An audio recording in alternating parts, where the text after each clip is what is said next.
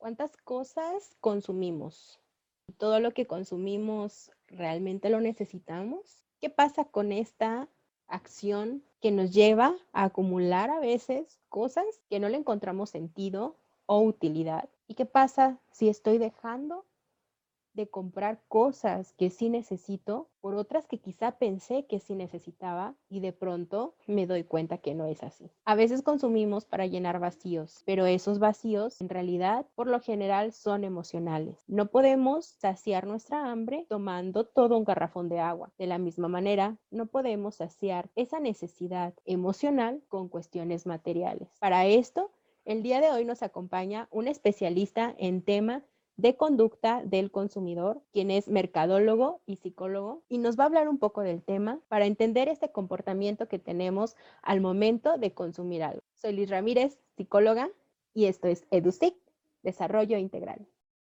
Pues les presento a Edgar Benito Flores, mercadólogo y psicólogo, quien es el especialista en esta ocasión que nos va a hablar sobre el tema de consumismo. Bienvenido, Beni, gracias por aceptar la invitación y pues háblanos un poquito de, lo que es tu rama, el, este conocimiento también que tienes acerca de la mente del ser humano, por qué consumimos, qué es el consumismo, sabemos consumir, no sabemos consumir, gastamos nada más por gastar, si necesitamos aquello que estamos consumiendo, qué pasa con, con esta área de, de nuestra vida que a veces nos desequilibra un tanto porque consumimos hasta cosas que nunca imaginamos que íbamos a necesitar o hacemos necesarias cosas que no son ni tan necesarias, sino que más bien es necesario a lo mejor hasta de forma emocional. Claro, muchas, muchas gracias Liz, gracias por esta invitación. Este, bueno, es un tema muy profundo y yo creo que también es un tema que, que se puede llevar mucho, mucho tiempo. Vamos a tratar de, de, de explicarlo de forma brevemente, ¿no? El consumismo viene de la palabra de consumo, que es eh, precisamente adquirir bienes, ya sea para necesidad propias o de alguien eh, externo a nosotros, pero es adquirir bienes, bienes. Incluso un bien podemos definirlo como, como un bien tangible o un bien intangible, ya sea un producto o un servicio. Y eh, bueno, ahorita, por ejemplo, la palabra consumismo, pues tiene una connotación bastante negativa ante la sociedad, ¿no? Cuando escuchamos palabra consumismo, pues todos eh, eh, me alejo de esa palabra consumismo. Yo no soy un consumista. Y bueno, eh, se le ha dado esa connotación. Realmente todos somos consumistas. Todos caemos dentro de esa, de esa parte del consumismo, porque tenemos consumo. Y consumismo hace referencia a comprar reiteradamente muchas cosas. Claro que hay una parte de, las personas que se refieren a, a, esta parte del consumismo como la tendencia de adquirir o consumir o acumular bienes y servicios. Y está esta parte de, del consumismo que se aleja un poco más de, la, realidad, de la, sana, eh, eh, pues la parte sana o emocional, eh, psicológica de las personas. Hay, hay, que ver que una de las formas que las, el ser humano se expresa en, en su vida es el trabajo. El trabajo, muchos lo vemos como una bendición, pero también el trabajo nos da la posibilidad de experimentar y de expresarnos a nosotros como seres humanos lo que somos. Entonces, pero ¿para qué trabajamos? El trabajo, pues muchas veces nada más es la oportunidad que tenemos para, para expresarnos, sino que también nos tiene una retribución. ¿sí? Entonces, lo que la mayoría de veces tenemos, nos pagan con dinero, ¿no? ¿Qué hacemos ahora entonces con el dinero? ¿Qué podemos hacer con el dinero? Bueno, cuando no lo tenemos, híjole, ¿cómo nos hace falta? Pero cuando lo tenemos, ¿qué hacemos con él? Parte de este consumismo tiene que ver con esa necesidad de evadir incluso a veces nuestra realidad o nuestro pasado. Fíjate, la sociedad de consumo, el término sociedad de consumo, pues es un término, eh, pues ya tiene bastantes décadas, pero apareció al terminar la, Segunda Guerra Mundial. Pues no es una coincidencia que apareciera de esa forma. El mundo necesitaba reconstruirse, el mundo necesitaba, hasta cierta forma, volver a esa dinámica antes de, la preguerra, ¿no? En donde todos estaban creciendo, eh, construyendo después de la revolución industrial. Pero después de la Segunda Guerra Mundial, creció esta sociedad de consumo. Vamos a fabricar, fabricar, comprar, comprar, comprar, trabajar para comprar. trabajo más, compro más. Y es lo que hoy en día estamos viviendo o lo que estamos viendo con nuestras familias. Este, a veces tenemos dos o tres trabajos.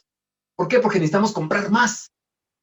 Y, nos, este, nos es bien fácil saber qué comprar.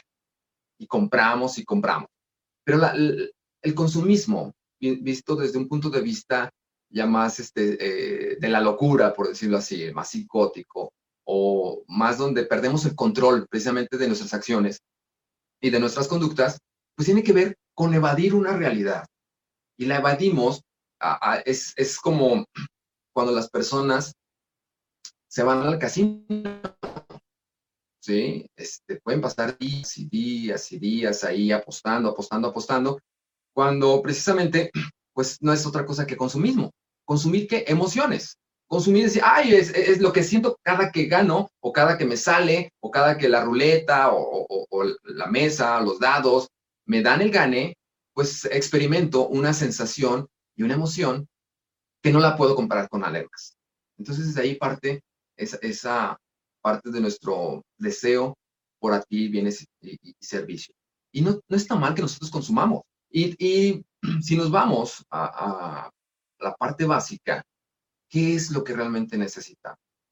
Entonces, el consumismo en la actualidad es adquirir muchos bienes o adquirir bienes, servicios o, productos que aunque no los necesitemos de forma inmediata, los adquirimos porque podemos.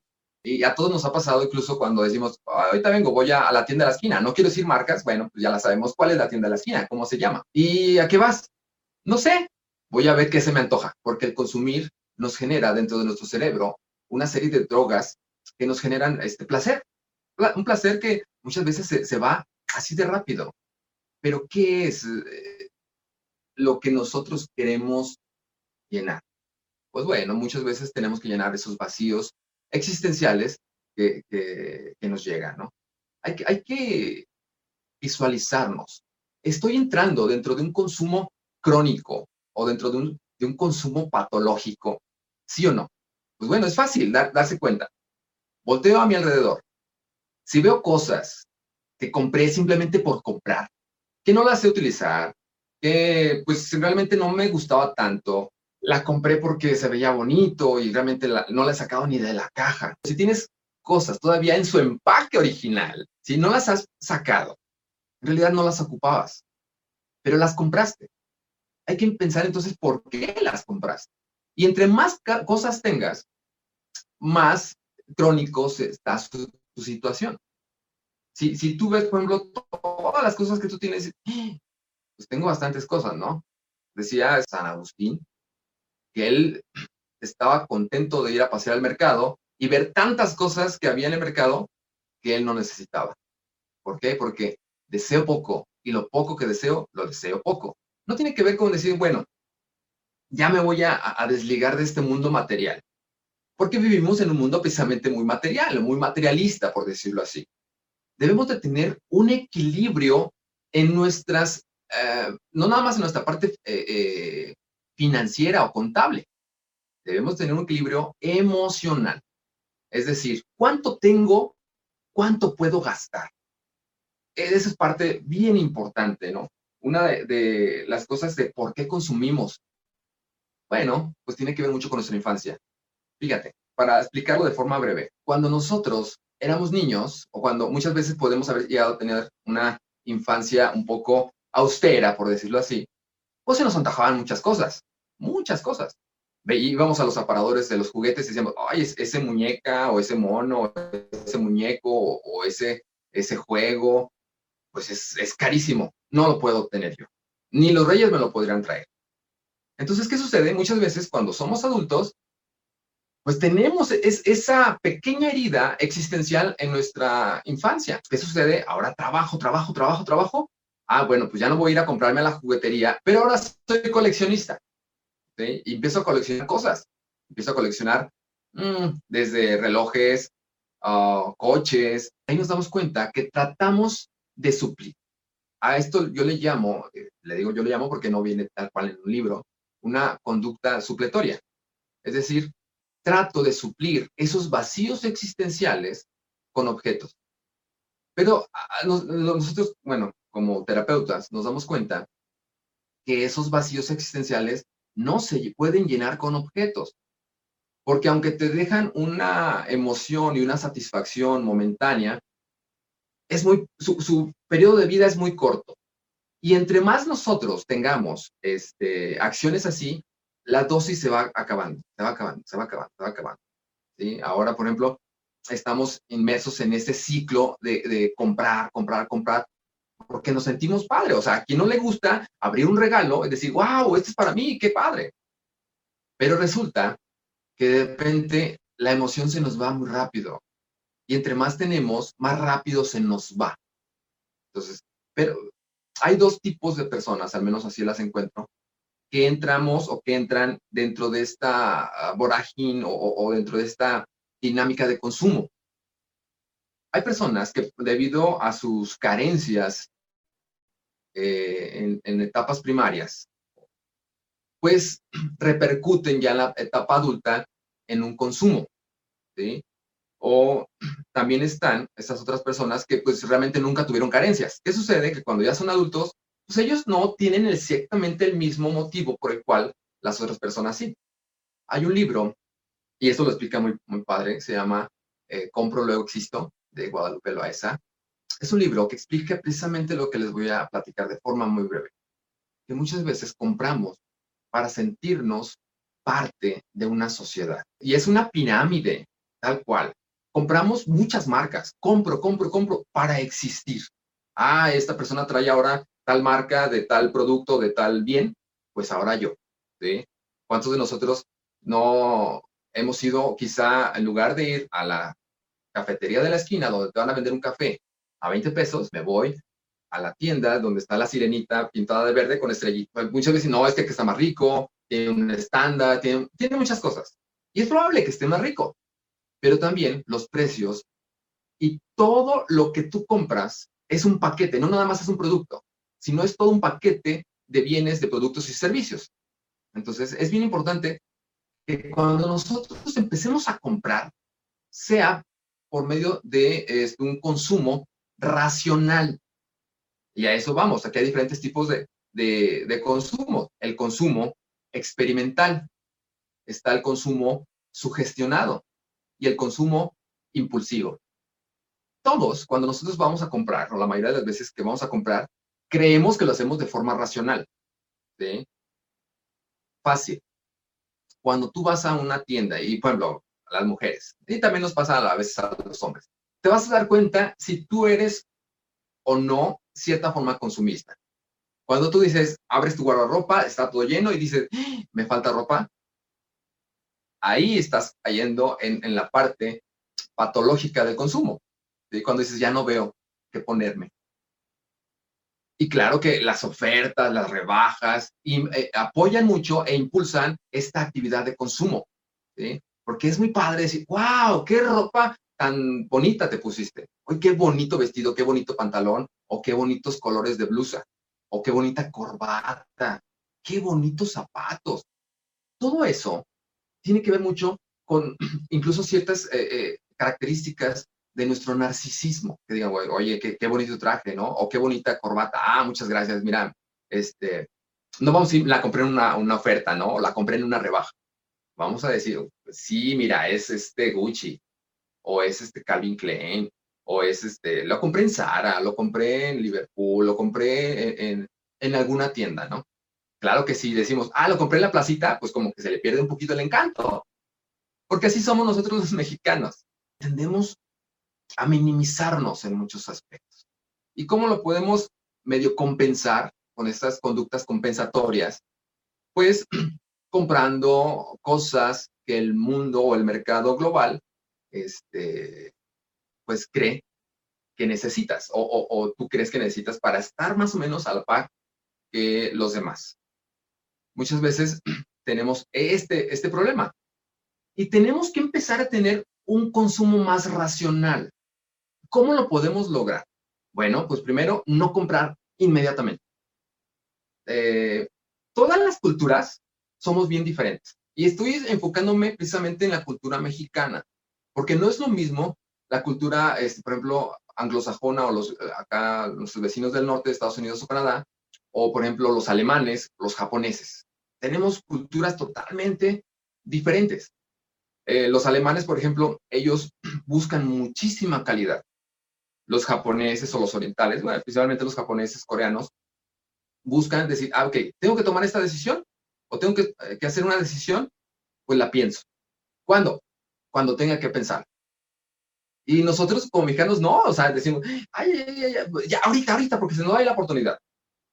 Y, lo hacemos, somos más compulsivos o más impulsivos precisamente en, la toma de decisiones. Y eso repercute mucho en las cosas que consumimos.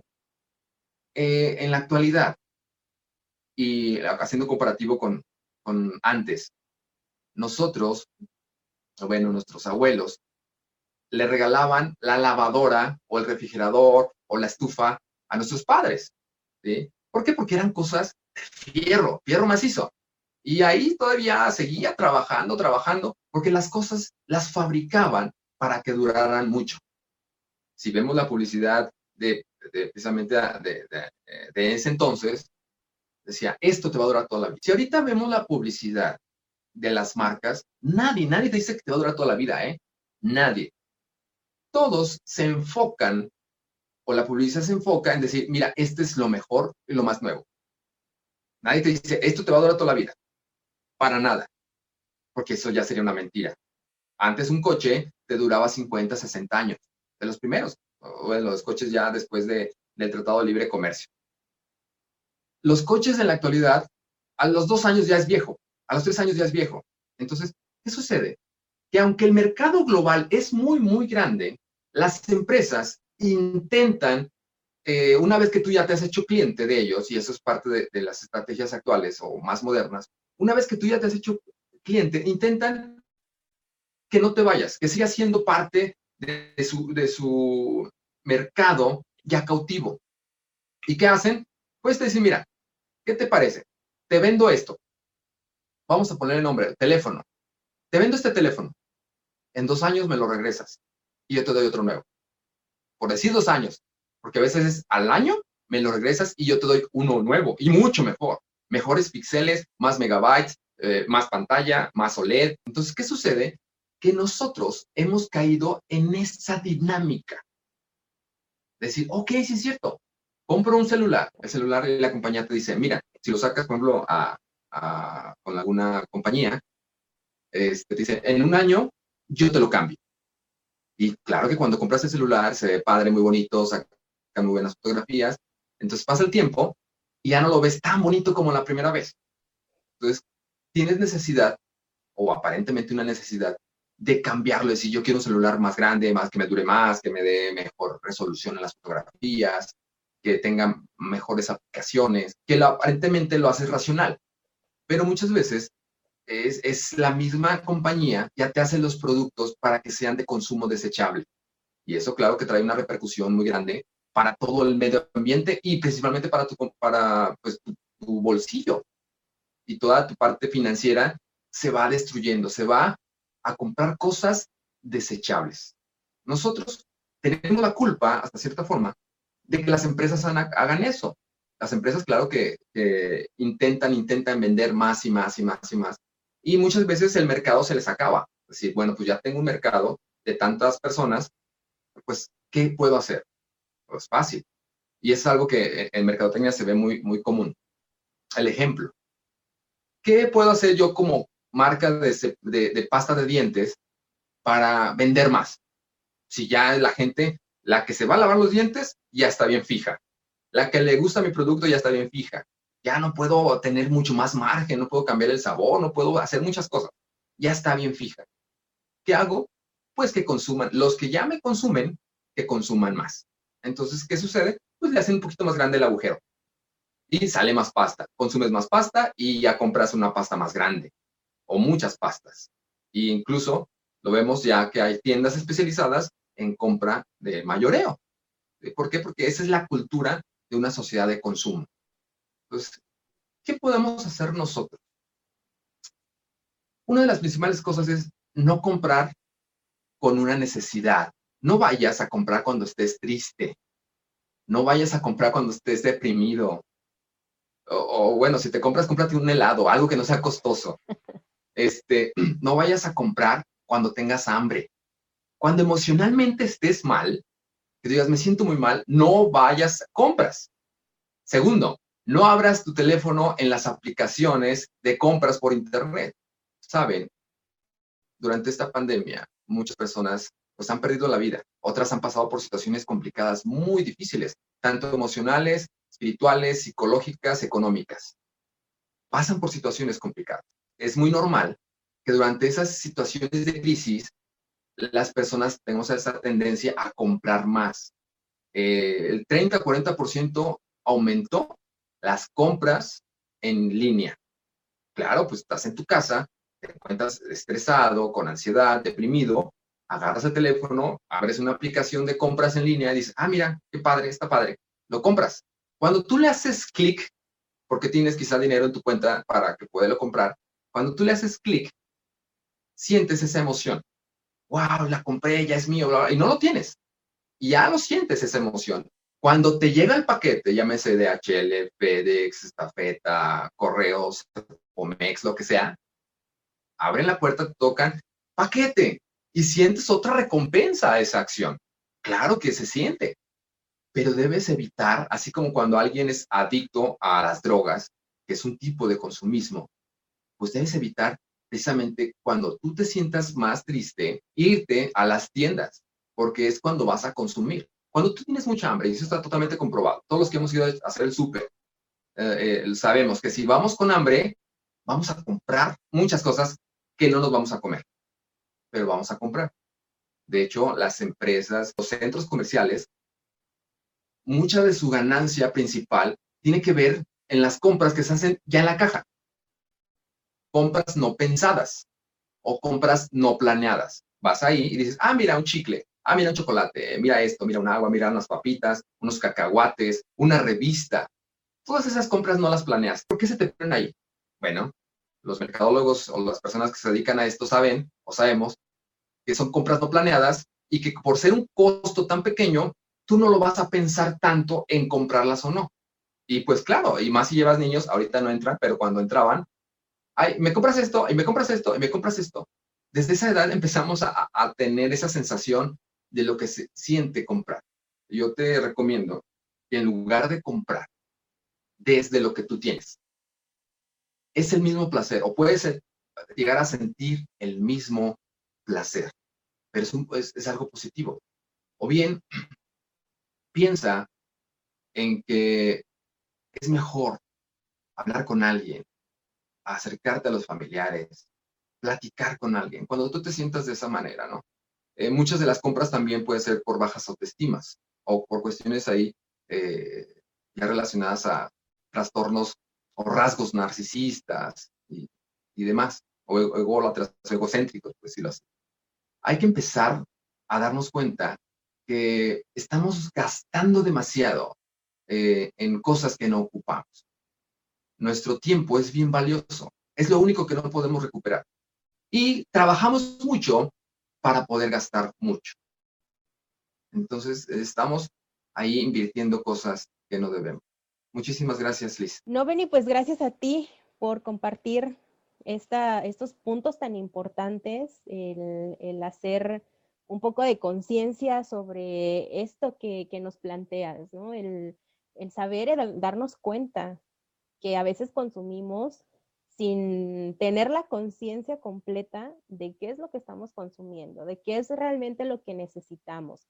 Si necesitamos a lo mejor un apapacho, y entonces eso se traduce a una, no sé, un bote completo de helado, pues ahí ya es algo distinto, ¿no? Y jamás va a tener esa, e, esa compensación o esa satisfacción de la necesidad real con la que estamos cargando o viviendo en ese momento. Y, es una de las cosas que, bueno, también eh, es importante tener en conciencia desde este inicio de año, pues para poder también conocer cómo es que consumo, qué es lo que tengo que consumir, ir reeducándonos y quizá pues también ayudar un poquito más al bolsillo de, qué tanto es lo que he estado a lo mejor gastando sin, sin necesidad de, que a lo mejor pude haber invertido en otra cosa que realmente me va a traer beneficios mayores a lo que sí estoy comprando. Sí. sí. Fíjate, te quiero comentar algo este, que es muy cierto. La felicidad y la satisfacción tienen un techo máximo, o casi máximo, podemos decirlo. Un niño de la Sierra Alta de, Oaxaca o de la Sierra, perdón, Alta de, Chihuahua, mm, disfruta cuando es niño, disfruta lo mismo con un, par de piedritas y unos palos. La felicidad está en su máximo esplendor que un niño de, la ciudad, de, digamos, de acá, en donde tiene Xbox, tiene muchos juguetes, bicicletas y tienen muchísimas cosas. La felicidad podemos decir que están exactamente igual. El problema está en lo que le hemos invertido, el tiempo que nosotros como, como adultos incluso invertimos. Y en los adultos pasa lo mismo. No somos más felices que alguien que no tiene en, bajo esas circunstancias de, cosas, objetos, marcas y demás. Tenemos, claro, acceso a muchas otras cosas. Y el que alguna vez tengamos y dejemos de tener, pues eso nos hace a veces, muchas veces infelices. Hay que aprender a disfrutar lo que realmente es eso. Y por ahí escuché que lo valioso es gratis. ¿Sí? A tu familia, tienes tu vida y eso ya está gratis. Muchas gracias, Luis. Claro que sí, es, lo que debemos de apreciar desde un instante. Bueno, sin vida, sin salud, no podemos hacer todo lo demás que ya está bajo nuestra responsabilidad y nuestra voluntad. Gracias a ti, Beni, por haber aceptado la invitación y haber, haber em, dado este espacio y compartir este conocimiento también que pues a mucha gente le puede beneficiar en este momento al, iniciar el año para que también vayamos haciendo conciencia de todos esos propósitos y que vayamos también cumpliéndolos de una manera más consciente y vamos a tener resultados totalmente distintos a fin de, este año. Esperando que haya sido de tu agrado y sobre todo de tu utilidad, dejamos hasta aquí el tema del día de hoy. Procuremos reflexionar y ponerlo en práctica. Y recuerda siempre dar amor a tu vida y vida a tu amor. Hasta la próxima.